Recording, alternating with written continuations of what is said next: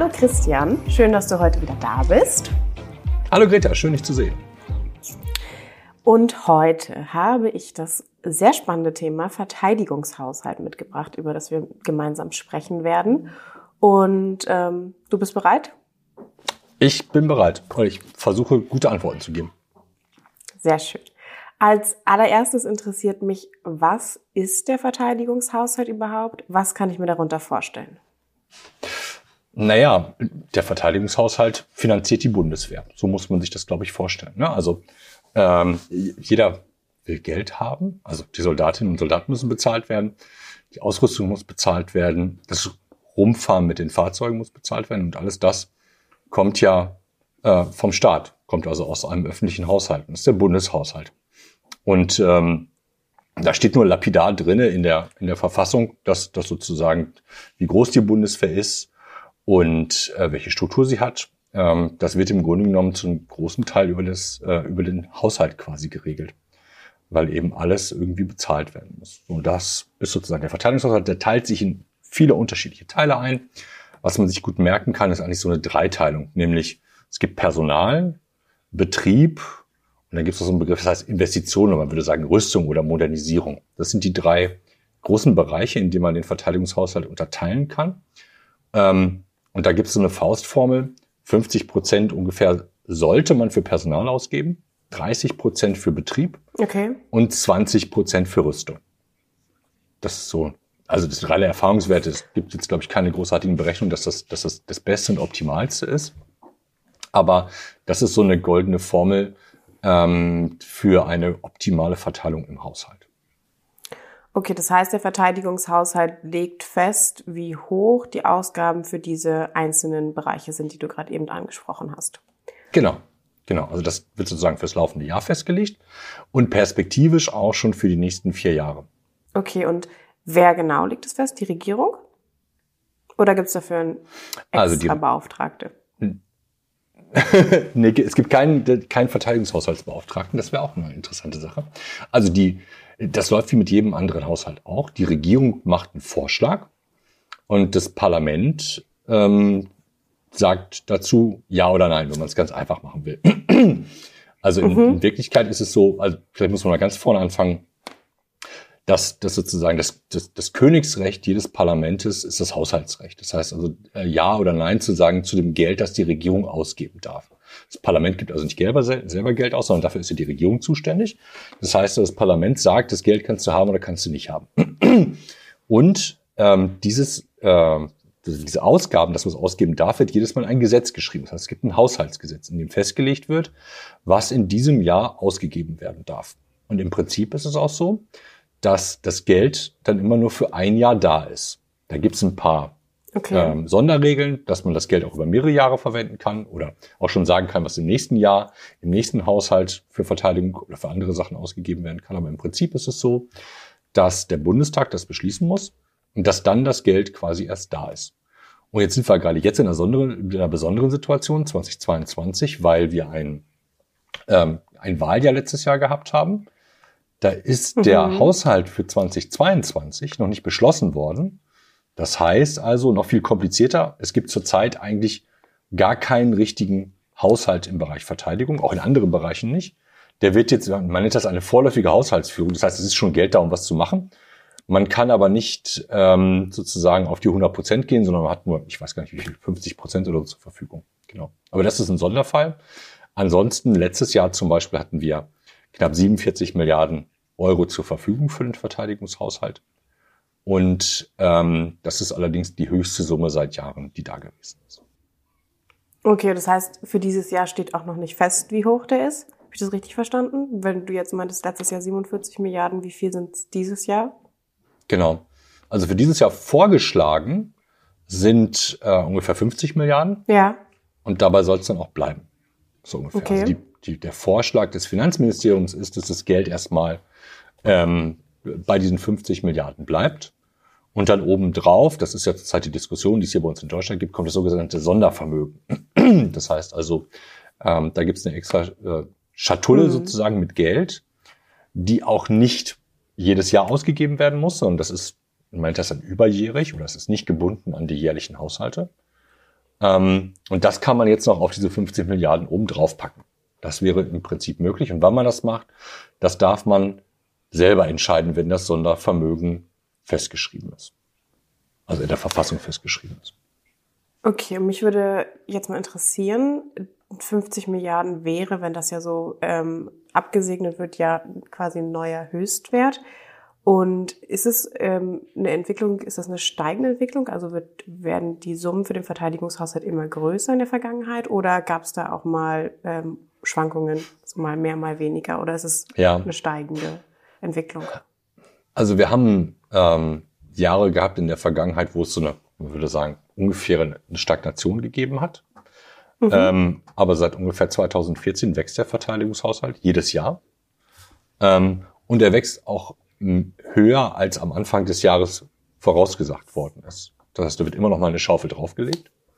Das ist ja. im Prinzip, ähm, ähm, das hat Vor- und Nachteile. Also man muss als erstes sagen, ein Verteidigungshaushalt, wie fast jeder Haushalt, muss jedes Jahr wachsen. Warum? Weil jedes Jahr Inflation draufkommt. Das kennen alle. Inflation ist was, was gerade jetzt in den Zeiten, in denen wir jetzt leben, ne, etwas ja, ist, was, was wieder ganz viel Geld auf ist. Das heißt, der Wert des Geldes sinkt. Im Verteidigungsbereich ist es, äh, gibt es einen besonderen Faktor, das nennt sich dann Verteidigungsinflation. Insbesondere in den Bereichen, wo ich Sachen aus der Industrie kaufe, zum Beispiel, ähm, gibt es einen höheren Verteidigung, gibt es einen höheren Inflationswert. Warum? Weil in diesen Bereichen sogenannte Wettbewerbsverzerrungen stattfinden. Das heißt also, du hast manchmal nur einen Anbieter für das, was du kaufen willst. Du hast gar keinen Wettbewerb und der kann, ich sage jetzt nicht jeden Preis verlangen, aber er kann einen relativ hohen Preis verlangen, ohne dass er die Qualität für sein Produkt steigern muss. Und deswegen steigt dann die Inflation im Verteidigungsbereich sogar weil er schneller oder stärker. Monopolstellung hat. Genau, weil er ein Monopol hat und kein anderer das letztendlich anbietet und deswegen schon sagen kann, na ja, äh, ich verkaufe dir das gleiche wie letztes Jahr, muss plus zehn Prozent mehr drauflegen. Dann mhm. steigt nur für diesen Unterhaushalt Rüstung steigt dann sozusagen ähm, die Inflation um 10 Prozent. Und das ist jetzt nicht total aus der Luft gegriffen. Also 10 Prozent waren es, glaube ich, in den vergangenen Jahren nicht, aber es waren sicherlich, es sind immer mehr, als die durchschnittliche Inflation gewesen ist. Und deswegen muss der Verteidigungshaushalt steigen. Oder wenn er es nicht tut, so muss man es auch sagen, wenn er nicht äh, ausreichend steigt, dann heißt das, dass du letztendlich was von dem, soll man sagen, von dem Mehrwert, von dem, was du da schon vorher investiert hast, dass du davon was verlierst. Weil dann muss da das Geld irgendwo herkommen. Also alles kostet, kostet mehr, also die Leute kosten mehr, das Rumfahren kostet mehr und das Rüsten kostet auch mehr. Ähm, und wenn du nicht mehr Geld in die Hand nimmst jedes Jahr, dann musst du irgendwo einsparen bei diesen drei Sachen, weil die Inflation ja trotzdem das wegnimmt. Beim Personal mhm. kannst du nicht einsparen, weil die Leute wollen ihren Sold bekommen. Da kannst du, das ist sozusagen die erste Priorität. Teilweise kriegen die auch noch Gehaltssteigerungen, ähm, weil der Inflationsrate aus dem letzten Jahr sozusagen die Preise in die Höhe getrieben hat. Den Betrieb kannst du auch nicht einstellen. Die Leute, äh, ne, das ist ja sozusagen, womit der Alltag gemanagt wird. Dann bleibt dir nur noch dieser Bereich Rüstung und Modernisierung. Und das ist die relativ einfache Erklärung, warum ähm, die Bundeswehr zum Beispiel im Zustand ist, in dem sie heute ist. Also es gibt auch andere Aspekte von Verschwendung und in dem Bereich klar. Aber es gibt äh, einen großen Faktor und der ist, dass, dass wir für diesen Bereich der Rüstung immer zu wenig ausgegeben haben. Und Rüstung heißt gleichzeitig Modernisierung von Streitkräften oder moderne Streitkräfte zu haben. Hm. Wenn man jedes Jahr im Grunde immer ein bisschen besser, immer noch mal eine Schippe drauflegt, um letztendlich die gleiche Qualität zu halten. Verstehe. Und du hast jetzt das Sondervermögen angesprochen gehabt kann ich mir das so vorstellen, dass das dann alles in, wirklich auch in einen Topf kommt und gleichermaßen verteilt wird? Oder wird das Sondervermögen auch keine, ähm, separat ausgegeben, also für, für eine bestimmte Abteilung, für einen bestimmten Bereich, dass man jetzt sagt, okay, wir nehmen das Sondervermögen nur für die Modernisierung und äh, fassen damit sonst nichts anderes an? Mhm. Oder stelle ich mir das ein bisschen so einfach vor? Ähm, nee, das Sondervermögen ist tatsächlich äh, ein großer Sonderfall, ähm, weil das Sondervermögen nicht Teil des normalen Verteidigungshaushaltes ist. Das kommt, das ist eine, eine Besonderheit jetzt auch, das wird sogar in die Verfassung geschrieben.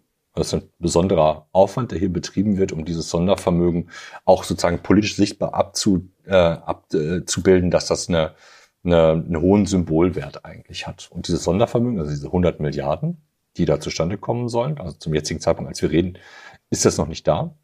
Ist natürlich ein, ein Streit, wofür wird das ausgegeben? 100 ja. Milliarden ist natürlich wenig Geld. Ähm, natürlich haben jetzt alle ganz viel Woher Interesse. Woher kommt das auch? Also du meintest. Äh, das Geld ist, das Geld sind Schulden. Das heißt, wir nehmen dafür Schulden auf. Das heißt, deine, okay. aber auch meine Generation, aber deine Generation länger, zahlt dafür letztendlich. Ähm, warum? Hm. Weil wahrscheinlich zum jetzigen Zeitpunkt keiner Steuern erhöhen möchte. Weil das schlechte Stimmung bei der nächsten Wahl macht. Aber das ist nicht Verteidigungsthema. Verteidigungsthema ist Sondervermögen. Also eine große Schatulle, 100 Milliarden Euro, ähm, die, wenn sie in der Verfassung eingeschrieben sind, und komplett beschlossen worden sind vom, äh, vom Bundestag, ausgegeben werden können. Und so wie es jetzt aussieht, gibt es auch kein, wie soll man sagen, kein Limit im Sinne von, das Geld verfällt irgendwann. Das ist total wichtig. Und dieses Sondervermögen, okay. ähm, was aber mit dazugehört, ist der Streit für die Frage, was du eben schon angesprochen hast, wofür geben wir das Sondervermögen jetzt eigentlich aus? Und ähm, eigentlich soll es so sein, das war zum Beispiel, das war zumindest mal am Anfang der Plan, dass das Geld nur für die Projekte ausgegeben wird, für die ich in meinem normalen Haushalt, also diesen 50 Milliarden, nicht genug Geld habe oder aber wo ich über viele Jahre hinweg im genommen Geld ausgeben muss. Ähm, weil, also kann sich vorstellen, wenn ich irgendwie Klopapier oder auch Munition kaufen muss, dann sind das keine Rieseninvestitionen, ähm, und das, mhm. das sind so mal, kleine Aufträge, die laufen dann so schrittweise zu. Das muss auch nicht alles auf einmal da sein. Da habe ich eigentlich eher, da ist mir eher wichtig, dass regelmäßig was nachkommt. So. Und das kann ich aus meiner, ich sag mal, aus der normalen Kasse bezahlen. Wenn ich jetzt aber, ich weiß nicht, was großes Fahrrad kaufen will oder ein Haus kaufen will oder sonst irgendwas, dann muss ich ja schon ein bisschen was ansparen. Oder ich muss zumindest der Bank gegenüber sagen können, dass ich das Geld habe. Und der Witz ist, in der Vergangenheit konnte mhm. halt die Bundesregierung, konnte das Verteidigungsministerium nicht sagen, dass es das Geld hat. Nicht der Bank gegenüber, sondern der Industrie gegenüber. Und hat die Industrie gesagt, ja, aber wenn ihr das Geld nicht habt, wollen wir gleich anfangen zu arbeiten eigentlich. So. Und jetzt okay. hat man diese Schatztruhe mit 100 Milliarden. Das heißt, du machst auf, strahlt ganz viel Gold raus und sagst so, alles klar, ich habe das Geld. Und ich kann sicherstellen, dass den Auftrag, den ich heute an die Industrie gebe, dass ich den in fünf Jahren auch noch bezahlen kann, weil erst in fünf Jahren muss ich den, den ersten Scheck dafür bezahlen. Und normalerweise kann ich halt, ich kann heute nicht sagen, bei den meisten Projekten, ob ich die in fünf Jahren bezahlen kann. Und das ist das, das Dilemma aus der Vergangenheit und das versucht man jetzt mit diesem großen Akt ähm, der 100 Milliarden ich sag mal nicht aus der Welt zu schaffen, aber zumindest sozusagen auf die Probleme mal auf Null zu stellen. Und wenn du meintest, dass es jetzt auch äh, quasi so festgeschrieben wird, das Sondervermögen in der, in der Verfassung, dann kann ich davon ausgehen, dass es in der Vergangenheit auch noch gar nicht so eine vergleichbare Entscheidung gab, so ein Sondervermögen abzusegnen? Ähm, es gab schon andere Sondervermögen ähm, also im Rahmen der deutschen Einheit zum Beispiel. Aber es ist sehr selten, dass man das macht, weil man kann natürlich den, den Vorwurf sich aussetzen, dass man einen Schattenhaushalt macht. Ähm, das stimmt nicht wirklich, weil in diesem Sondervermögen, das, also ne, in dieser Schatulle liegt nicht nur das Geld drinne, sondern es ist auch ein langer Zettel drinne, hm. wo drauf steht, wofür ich das ausgeben darf. Das heißt also, du kannst ähm, nicht das Geld einfach sozusagen aus der Schatulle rausnehmen und wieder lustig das Geld vergeben. Das heißt, da stehen Projekte, die ich davon bezahlen will und in sozusagen auch ungefähr in welchem Jahr wie viel abfließen soll. Das, so, so muss es am Ende aussehen. Ähm, aber es ist eine relativ seltene Geschichte, so etwas zu machen, weil normalerweise sollst du ja, das ist die Idee dahinter, dadurch, dass das Parlament jedes Jahr den Haushalt bewilligt, kontrolliert es ja auch die Regierung. Du entziehst dem Parlament im Grunde genommen einen gewissen Teil der Regierungskontrolle. Ja. Das kriegt sie zurück, dadurch, dass sie halt jetzt das Sondervermögen und die Projekte in dem Sondervermögen sicherlich auch mit kontrollieren darf. Verstehe. Und du meintest jetzt gerade, man kann bei vielen Projekten noch nicht sagen, ob sie in fünf Jahren bezahlbar sind. Und was, mich, was ich mich dann frage, wie kam man oder wie, wie hat man berechnet, dass jetzt 100 Milliarden Sondervermögen ausreichen? Kann man, also ist es genug? Kann man das überhaupt sagen? Und ähm, ja. also ja, wie kommt man auf die Summe? Ja, jetzt, das ist eine, eine gute Frage, ähm, weil die haben sich in der Vergangenheit, glaube ich, ganz wenige Leute gefragt. Äh, Bundeskanzler ähm, Scholz hat sich ja hingestellt und hat gesagt, 100 Milliarden für die Bundeswehr. Ähm, die Zahl ist nicht vom Himmel gefallen. Ja. Die Zahl ähm, leitet sozusagen im ersten Schritt daraus ab, ähm, was wir als, als Deutschland unseren Alliierten der NATO zugesagt haben, was wir bereitstellen wollen. Also der NATO sagen alle, okay, 30 Staaten, jeder muss was beitragen. Der eine bringt die Hubschrauber, der andere die Panzer und so weiter und so fort. Und jeder Staat sagt, okay, ich übernehme das. Da jubelt jetzt keiner, weil es auch immer viel Geld kostet, aber so, das ist der Deal. Mhm. Jeder bringt, jeder trägt einen Teil der Last. Und Deutschland hat Ja. gesagt, okay, wir machen das hier. Also, wir machen ein bisschen äh, Flugzeuge, wir machen Panzer, wir machen ähm, ganz viel Heeresgeschichten. Das sagen wir euch zu. Das haben wir 2014 erneuert, dieses Versprechen, und 2015, 16 haben aber das Versprechen nicht eingelöst. Das heißt, da steht überall bei Deutschland, fehlt, fehlt, fehlt, fehlt. Wenn du diese Lücken, die fehlen, füllen Und warum willst, haben wir es nicht eingelöst? weil es uns nicht wichtig war. Wir haben einfach gesagt, pff, das ist, ja, also, ja, Verteidigung. Wir haben alle gedacht, nicht, nicht wir alle, viele haben gedacht, dass sowas ähm, wie der Ukraine-Krieg jetzt in 2022 nicht nochmal passieren kann. Gibt auch vielleicht einige, die, die davor die Augen verschlossen haben, auch Ja. als es äh, sehr sichtbar war, dass das passiert. Aber das ist eine, eine andere Frage, vielleicht auch ein anderer Podcast. Ähm, klar ist, wir haben, wir haben nicht gezahlt. Wir haben gesagt, ja, wir machen das. Und ähm, also vielleicht irgendwann machen wir das dann mal. Und ähm, diese Lücken, die hat es halt seit 2014, 15, 16 ungefähr so gegeben. Und dann hat man sich jetzt hingesetzt im Verteidigungsministerium Ja. und hat gesagt, so, das haben wir zugesagt. Und ne, so und so viele Flugzeuge, äh, Digitalisierung der Streitkräfte, machen wir ein Preisschild dahinter, kostet so und so viel, Strich drunter, zusammengerechnet, kommen 103 Milliarden raus. Und das Oh, okay. ist die Summe, ähm, die, die Olaf Scholz genannt hat. Das heißt, du kannst dir jetzt schon vorstellen, da ist eigentlich im Grunde genommen, ist eigentlich völlig klar, wofür wir dieses Geld ausgeben müssen. Ähm, denn wir haben es ja zugesagt, das zu machen. Aber wenn so viel Geld im Spiel ist, möchten alle gerne nochmal entweder mitreden oder auch mit abstimmen darüber, ob man nicht vielleicht doch nochmal ein bisschen was umwidmen kann von dem Geld. Deswegen haben wir jetzt gerade eine große politische Diskussion um das Geld. Hm. Und ähm, äh, ja, ich bin sehr gespannt. Ich hoffe, ich hoffe per persönlich, dass wir das Geld richtig und ordentlich ausgeben. Was, was heißt für dich richtig und ordentlich? Haha, das ist gut. Ähm, ja, also das heißt für mich wirklich erstmal die Lücken zu schließen. Also es gibt einige Leute, die denken, dass, dass wir diese Investitionen jetzt machen, ähm, nicht nur wegen des Ukraine-Krieges, also das ist der Auslöser, sondern auch für den Ukraine-Krieg. Also dass wir damit Sachen kaufen, mit der wir die Ukraine unterstützen. Ähm, das ist hoffentlich nicht so. Weil das können wir, ähm, das können wir aus dem normalen Haushalt, glaube ich, mit, mit bewältigen. Ähm, denn wie gesagt, der ist ja auch noch da. Es Mhm. gibt immer noch den normalen Haushalt neben dem, neben dem äh, Sondervermögen. Und auch da gibt es einen Rüstungsanteil drinne. Ne? Also 20 Prozent von 50 Milliarden ist jetzt nicht total wenig. Ist schon richtig viel. Aber vernünftig heißt für mich, Ja. ähm, dass man nicht das Geld alles auf einmal ausgibt. Warum? Wenn du das machst, dann ähm, sendest du im Grunde genommen das falsche Signal, wenn du sagst, ich will das jetzt alles ausgeben. Weil dann ist natürlich bei denen, die, bei denen du einkaufst, die sagen dann, okay, der muss sein Geld ausgeben. Oder die muss ihr Geld ausgeben. Alles klar, ne? dann schleicht er erstmal 10% drauf von vornherein. Ähm, das Ganze wird noch verschärft dadurch. Hm. Ähm, wir haben ja nicht nur ein Sondervermögen, sondern wir haben auch die, die Aussage des Bundeskanzlers, dass wir ab sofort zwei Prozent unseres Bruttosozialproduktes für Verteidigung ausgeben. Das sind für dieses Jahr ungefähr 75 Milliarden Euro. Ähm, das heißt, das kommt auch noch mit dazu. Und das, wenn, wenn wir das wahr machen wollten, dann, wenn du was zu verkaufen hast, dann würdest du sagen, okay, wow, die müssen richtig was ab, äh, die müssen richtig nicht nur was kaufen, sondern die müssen Geld loswerden.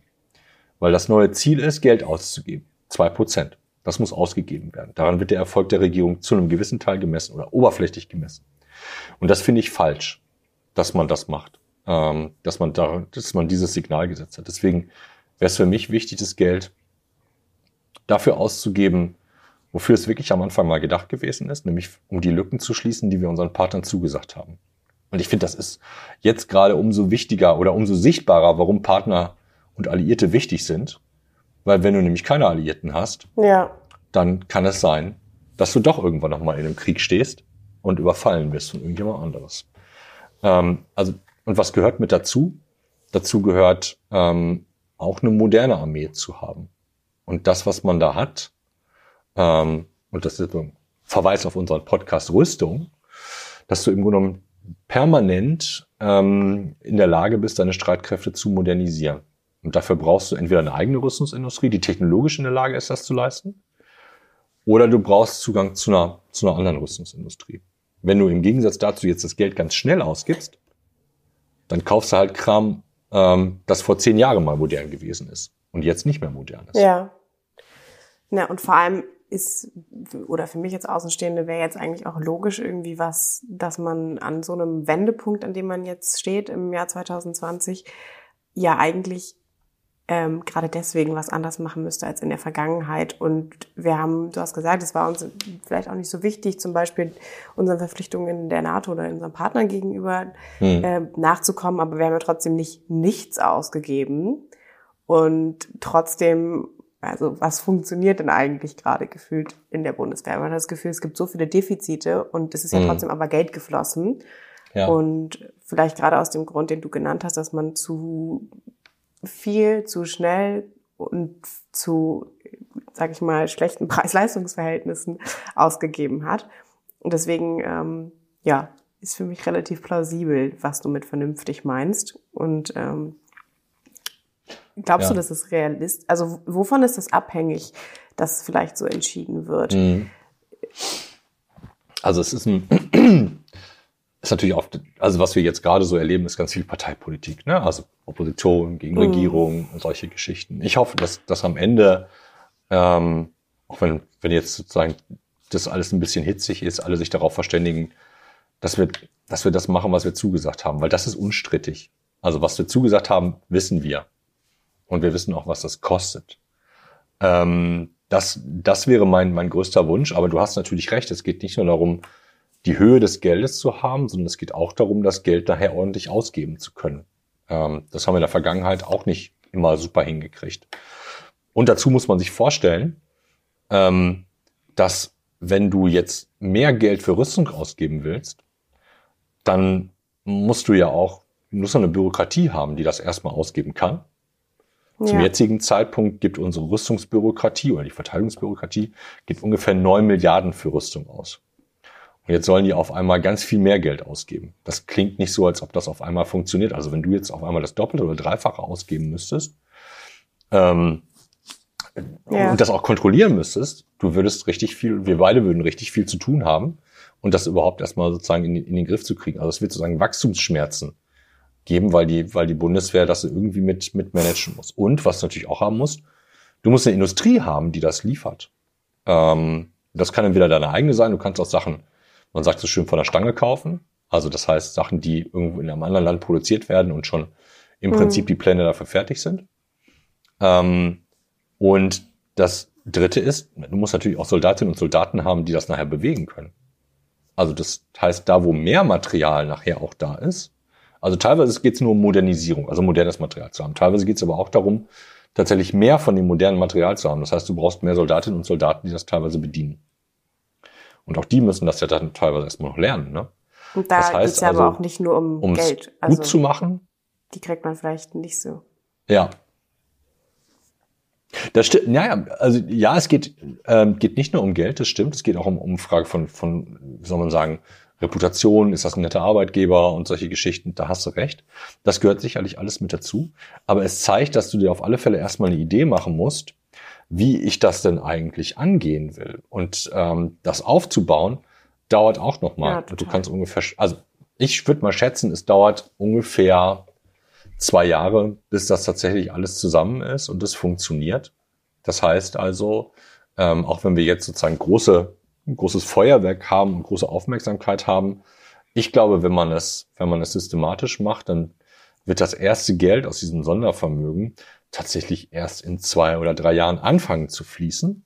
Und dann gibt es irgendwann so eine, eine, eine größere eine Phase, wo mehr Ausgaben getätigt werden, so in weiß ich nicht, sieben, acht, neun, zehn Jahren, ähm, wo man dann den größten Teil des Geldes bezahlt. Äh, das wäre aus meiner Sicht gehört wahrscheinlich mit dazu, also ich, ich lege leg mich nicht auf die Jahreszahlen fest, aber die zu verstehen, dass das mit dazugehört und wenn wir das Geld jetzt ausgeben, ganz schlagartig, dass das dazu führt, dass wir das Geld nicht nur falsch ausgeben, sondern dass wir zu viel ausgeben, wir verschwenden Geld ähm, oder die Möglichkeit zumindest, dass wir Geld verschwenden. Und ähm, es kann dann auch sein, dass du dann nach drei, vier Jahren das Geld im Grunde schon alle ist. Ähm, und dann stehst du da und dann sagt das Parlament zur Bundesregierung, okay, ähm, das Geld ist alle. Was hatten die eigentlich dafür gekriegt? Weil die Bundesregierung fragt dann nach neuem Geld auch gleichzeitig. Und sagt die Bundesregierung, ja, wir haben jetzt ein paar halbe Panzer und wir haben ein paar Aufträge in der Tasche, aber zeigen können wir euch noch nichts. Mhm.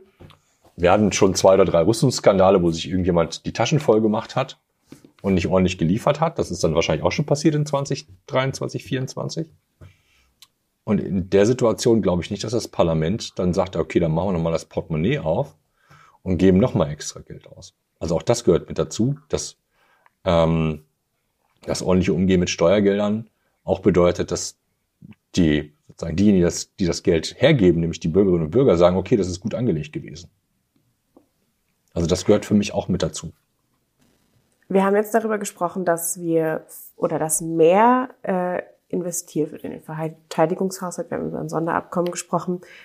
Und mich würde jetzt in einem gesamtwirtschaftlichen Kontext für den Haushalt irgendwie interessieren, geht es nicht auf Kosten von irgendwas anderem? Mhm. Also, du hast jetzt auch schon gesagt, also. die, das, das, das Schulden, aber wird es dann quasi, wird es an anderen Stellen Probleme machen? Ja.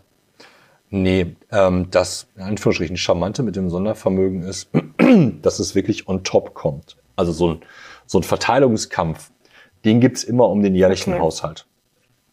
Ähm, auch weil das, was wir ausgeben können, ja.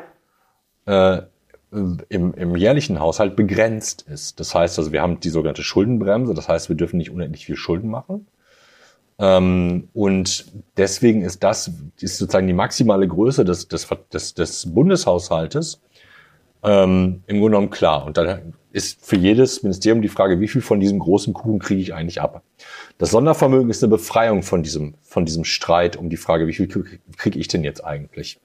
Aber klar, das heißt, irgendwann, wenn das Geld alle ist, gehst du wieder zurück da rein.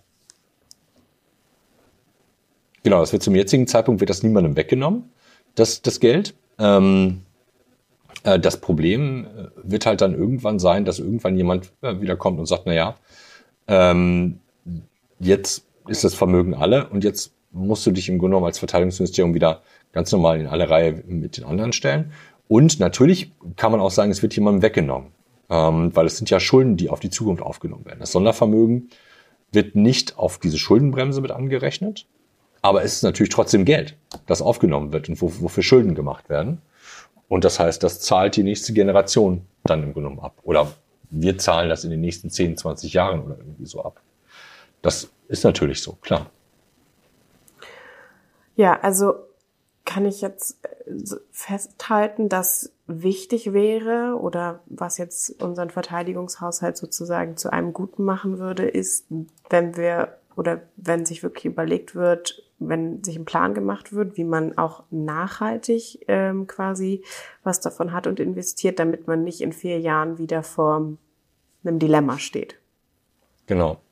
Ja, vor einem Dilemma stehst du eigentlich immer, weil ähm, also das Geld richtig auszugeben, was total recht, also was richtig ist, ist ganz schwer zu sagen. Und du musst im Grunde genommen eine Entscheidung treffen.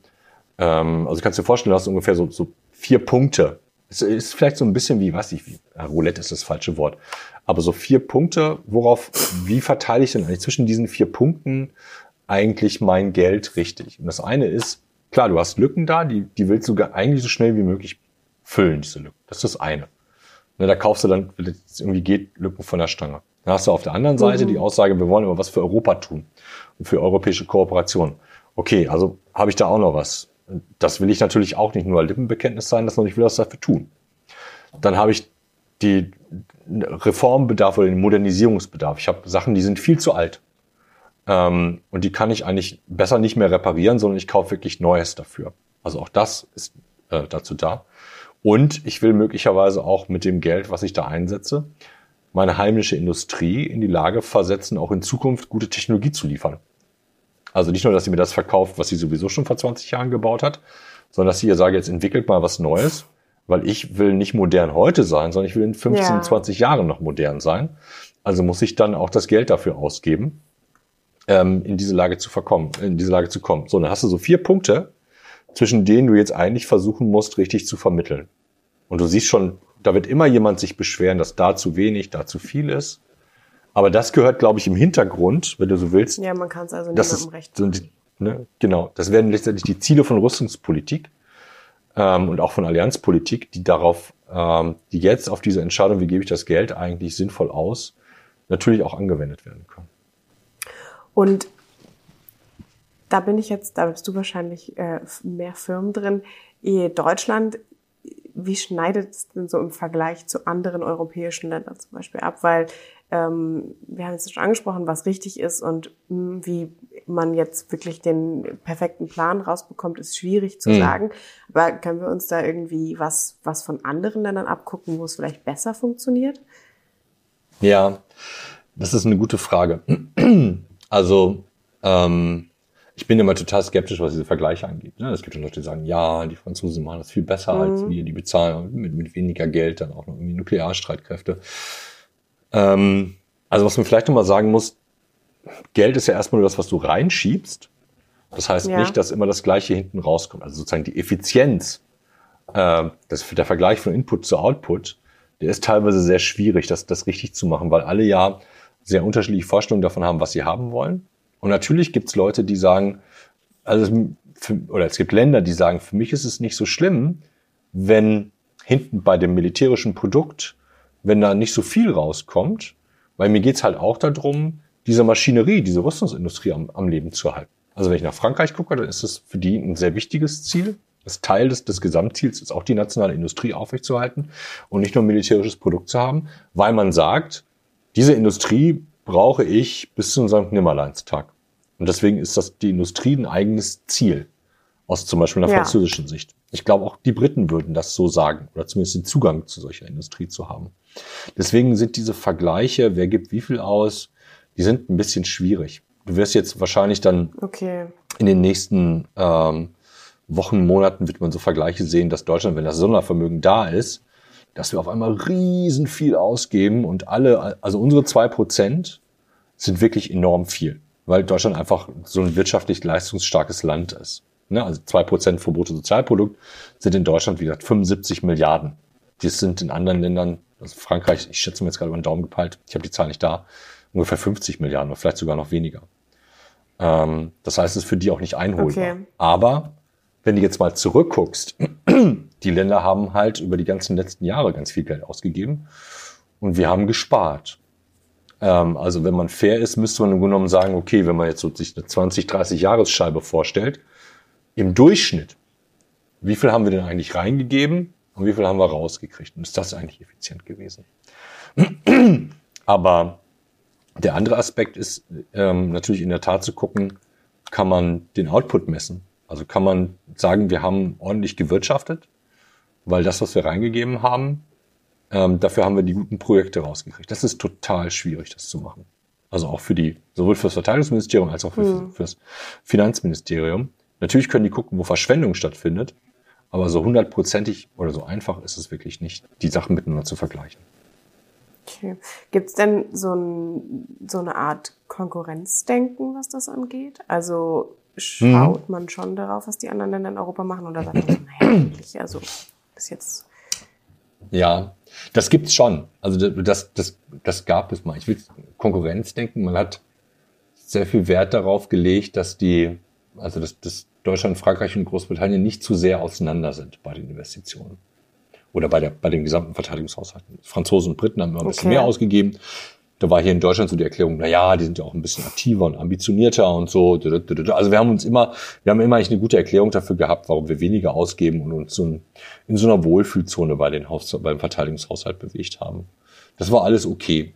Und jetzt ist Zeitenwende und jetzt ist es okay, ganz, ganz viel mehr Geld auszugeben. Und natürlich gibt es den einen oder anderen, also mhm. ne, Franzosen wie Briten, die, die natürlich schlucken und sagen, wow, ähm, die Deutschen haben uns nicht nur ausgekurbelt, sondern sie haben uns so weit abgehängt, dass wir da gar nicht hinterherkommen können. Weil die 25 Milliarden extra obendrauf, das kriegen wir nicht hin. Ähm, gleichzeitig ähm, ist das halt auch nur ein Faktor, der, der eine Rolle spielt. Also neben, neben dem Geld geht es halt wirklich auch darum, was stellst du denn wirklich da äh, zur Verfügung? Was kannst du den anderen zur Verfügung stellen oder mit denen gemeinsam zur Verfügung stellen? Und wie stark engagierst du dich auch in laufenden Operationen? Das gehört ja auch noch mit dazu. Ne, alles das sind Faktoren, die ja fairerweise eher so Output-Faktoren sind, die man sehr gut mit einbeziehen kann und sagen kann, es geht eben nicht nur um den Input, nicht nur um das Geld, was reinkommt, sondern auch darum, was mache ich denn nachher damit? Ja, okay, verstehe. Und dann fällt mir jetzt gerade spontan noch ein, du hast vorhin ja gesagt, man investiert auch in Rüstungsprojekte, teilweise auch in Langzeitprojekte, die mehr als vier, mhm. fünf Jahre in Anspruch nehmen. Ich weiß nicht, was mit, kann ich mir vielleicht darunter vorstellen, dass ein Flugzeug gebaut wird oder so. Ja, genau. Ähm, ja. Achtet man darauf, dass es kann man das sagen, beziehungsweise achtet man darauf, wenn man da investiert, dass ähm, die auch wirklich vielversprechend sind? Oder kann es auch vorkommen, dass man sagt, okay, man investiert jetzt in was, was vielversprechend ist, aber am Ende ist es dann halt irgendwie ein Satz mit X und keine Ahnung, ja. was funktioniert nicht oder es ist nicht, äh, also nicht, es fliegt nicht ja. oder so. Das ist, das ist, also der Begriff viel, äh, vielversprechend ist total gut in dem Kontext, weil die Geschichte von Rüstungsprojekten nicht nur in Deutschland, sondern auch in anderen Ländern ist, dass immer viel versprochen wird. ähm, ja. Also jedes Rüstungsprojekt ist vielversprechend, sonst würde man es wahrscheinlich gar nicht machen. Und gleichzeitig ist es mit vielen großen Risiken belastet. Also insbesondere dann, wenn die, äh, wenn du einen Teil erst entwickeln musst. Also wir sind jetzt dabei, ein, ähm, ein neues, äh, ich sag's mal, fliegendes Kampfsystem zu entwickeln, äh, weil es nicht nur ein Flugzeug ist, sondern ganz viel drumherum ja. ist. ähm, und dieses äh, sogenannte Future Combat Air System, ähm, das muss erst noch entwickelt werden. Und das ist ein großes Risiko, weil das kann schiefgehen. Da, gibt, da sind sozusagen Ideen, was, wie man das machen soll. Aber dass das 100% funktioniert, das weiß man noch nicht. Und von daher ist das natürlich ein Entwicklungsrisiko. Hm. Gleichzeitig ist es aber so, dass wenn du diese Entwicklungsrisiken nicht eingehst, dann kannst du überhaupt gar nicht innovativ sein. Also innovativ heißt nicht nur erfolgreich sein, sondern heißt auch Fehler machen. Ja, dann kannst Fehlern du gar lernen. nicht mehr modern werden. Ja. Genau, genau. Du kannst nicht mehr modern werden, weil du im Grunde genommen sagst, okay, ich, ne, das ist mir viel zu risikoreich. Gleichzeitig kannst du deine Streitkräfte nicht gut ausrüsten oder nicht sozusagen militärisch im Wettbewerb gegen andere bestehen lassen, wenn du nicht auch in solche Formen von, von Innovation, Modernisierung im Grunde genommen investierst. Ne? Das andere ist, wenn du solche großen Projekte hast. Also erstmal kosten die viel Geld, weil du die Entwicklung bezahlen musst.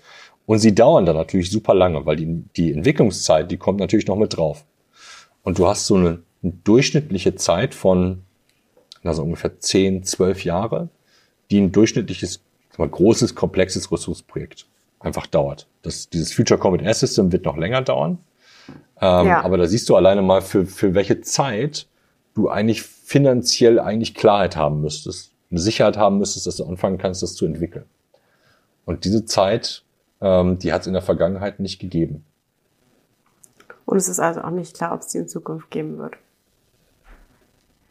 Naja, mit dem Sondervermögen schon. Mit dem Sondervermögen kannst du sagen, okay, ich habe das Geld hier sicher. Und ähm, alles, was ich nicht aus meinem laufenden Haushalt bezahlen kann, das kann ich aus, dem, aus der Schatztruhe im Grunde ja. rausnehmen. Das ist der, das ist der Trick dabei, so dass du aber immer, nur, du bist quasi immer zahlungsfähig. Aber auch nur, wenn man gut kalkuliert, weil wenn man alles gleich am Anfang ausgeben würde, dann funktioniert das ja auch nicht mehr. Ja, Oder? genau, wenn man, genau, wenn du es gleich am Anfang ausgibst, dann ist die Schatulle irgendwie ziemlich schnell leer. Ähm, und wenn du schlecht verhandelst, also auch das gehört ja irgendwie zur Kalkulation irgendwie so mit dazu und dich verzockst dabei, ähm, dann kann es halt auch sehen, dass dir irgendwann mhm. auch so gehen, dass dir irgendwann unterwegs die Puste ausgeht, weil einfach alles teurer wird. Und man sagt, Entschuldigung, aber die Entwicklungskosten, die können wir gar nicht mehr tragen. Wir stellen das Projekt ein. Und es ist selten, dass man das macht. Normalerweise ist es so, dass bei den Projekten, die ähm, extrem viel Geld kosten, ja. sagt man immer, die sind too big to fail, also viel zu groß, um zu scheitern, weil ähm, du schon am Anfang ganz viel investiert hast, bis du merkst, dass es scheitert und ähm, Leute gesagt haben, dass das ein super Projekt ist und die können natürlich nicht falsch gelegen haben Und dann investiert man weiter viel Geld in solche Projekte, die eigentlich zum Scheitern verurteilt sind. Oder nicht zum Scheitern verurteilt, die dann nicht so super gut laufen ähm, in der ersten Runde. Oder wo man eben ein, ja. ein Projekt gehabt hat, in dem zu viel versprochen worden ist. Oh, schwierig also. Es ist quasi, wir, wir haben irgendwo den Anspruch, oder Scholz hat gesagt, wir wollen super modern, innovativ werden. Das heißt, wir müssen Risiken eingehen, aber andererseits müssten oder haben, sollten wir auch den Anspruch mhm. haben, irgendwie aus den ähm, Fehlern der vergangenen Jahre zu lernen und irgendwie ähm, gut zu investieren, so dass wir halbwegs sicher sind, dass es in vier Jahren nicht alles gleich wieder weg ist. Das heißt, irgendwie ja auch eine ganz schöne Mammutaufgabe. Ja, total. Also ich weiß nicht, ob ich die managen wollen würde. Ähm, aber ähm, ja, es ist eine, ist eine große Aufgabe. Auf der anderen Seite muss man natürlich auch sagen, guck mal, ich meine, der, der jetzige Verteidigungshaushalt ist 46 Milliarden insgesamt groß. Also wir reden ja auch nur von einer Summe, nur, von, mhm. äh, von zwei Jahren Verteidigungshaushalt. Aber es ist natürlich was, was dann nur in Projekte reingeht, das Geld. Ne? Und das macht es schwierig, weil solche Projekte immer, je größer, desto sozusagen komplizierter, oder wenn du, vor allem wenn du selber entwickelst, ist es kompliziert.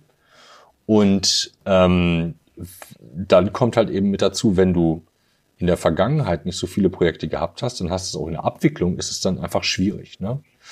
Und das kommt, weil wir vorhin über die Rüstungsbürokratie gesprochen haben, ähm, dadurch, dass in der Vergangenheit so viel schiefgegangen ist, sagen die Leute natürlich auch, naja, also pff, muss ich jetzt ein Risiko eingehen? Weil ich krieg mhm. ja nachher Ärger, wenn es schief geht. Ähm, warum soll ich denn das jetzt eigentlich machen?